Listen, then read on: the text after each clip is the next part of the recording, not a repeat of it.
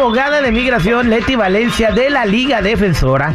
O el día de hoy vamos a hablar de un tema, se habla mucho de esto. Eh, primero le doy la bienvenida. Señorita Leti, ¿cómo está usted?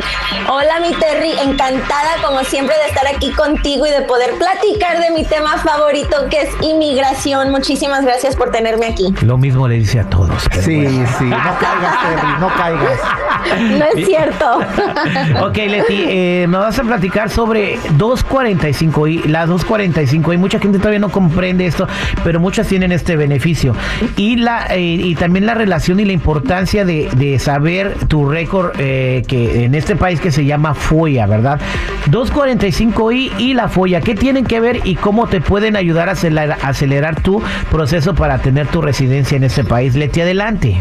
Claro que sí, mi Terry. Bueno, la 245i es una protección que permite a ciertas personas ajustar el estatus adentro de los Estados Unidos, o sea, sin tener que salir del país, aunque hayan ingresado a los Estados Unidos de manera ilegal. Así que esta protección en realidad puede hacer milagros si usted no quiere salir a, los, de, a su embajada a hacer la entrevista.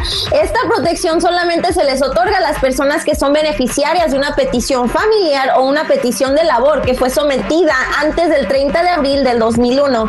Así que bueno, muchas personas ah, pueden tener esta protección, pero no saben porque no supieron cuándo se sometió esta solicitud o tal vez que les estaban arreglando papeles hace muchísimo, pero nunca le dieron seguimiento y por eso es tan importante pedir las follas. He pedido follas para varios de mis clientes que no tenían ni idea que tenían esta protección y cuando yo les dije, bueno, ¿qué creen? Van a poder ajustar su estatus, obtener la residencia permanente sin tener que salir de país. Bueno, se dieron muchísimo gusto porque es una, es una protección que en realidad les puede ayudar para que no tengan ese miedo, ese temor de salir a la embajada de su país.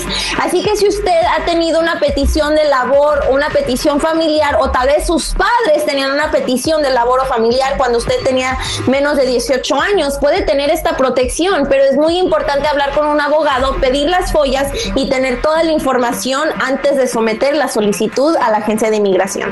Wow, entonces, en resumen, para toda la gente que no tenga esas follas, ¿dónde las pueden pedir nuevamente, Mileti?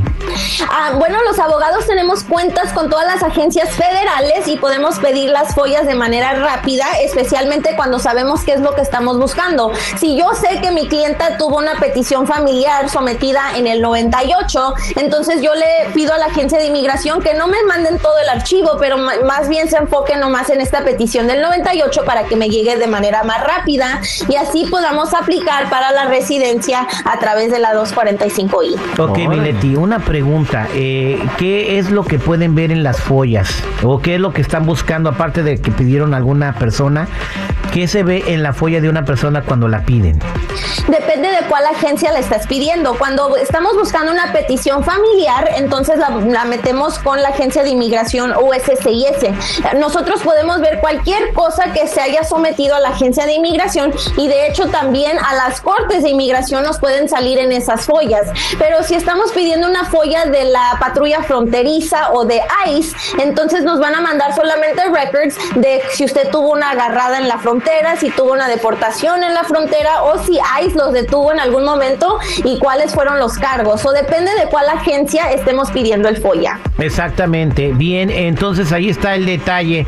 Ah, ahora una pregunta que te quiero hacer aparte de esto, ¿verdad? Muchas personas que quieren arreglar sus papeles y tienen miedo porque ya o tuvieron un DUI o alguna violencia doméstica en el pasado. Eh, ustedes obviamente para arreglar a una persona piden récords también criminales, ¿verdad? ¿Y qué es lo que descalificaría a una persona para que no le den su residencia? Sí, cuando uno aplica para cualquier beneficio de inmigración, inmigración te va a mandar a que te tomen las huellas. Con esas huellas va a salir todo tu historial desde los 70, desde los 60, así que nada se borra. inmigración va a saber si usted tuvo un DUI en los 80, por eso es muy importante decirnos toda la verdad a, a los abogados para que podamos saber exactamente cómo presentar su solicitud.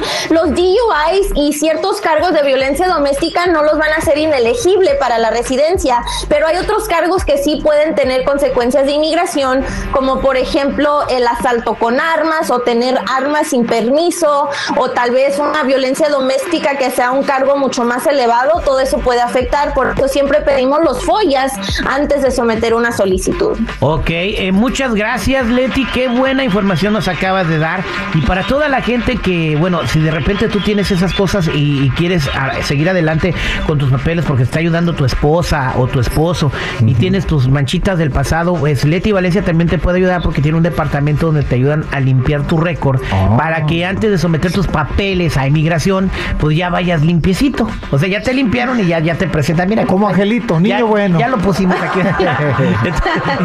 ¿Cómo se comunican contigo, mi Leti? Claro, me pueden seguir en Instagram como arroba defensora y también llámenme porque la consulta es gratis al 800-333-3676, 800-333-3676. Muchas gracias, mi Leti. Que tengas buen día. 1-800-333-3676.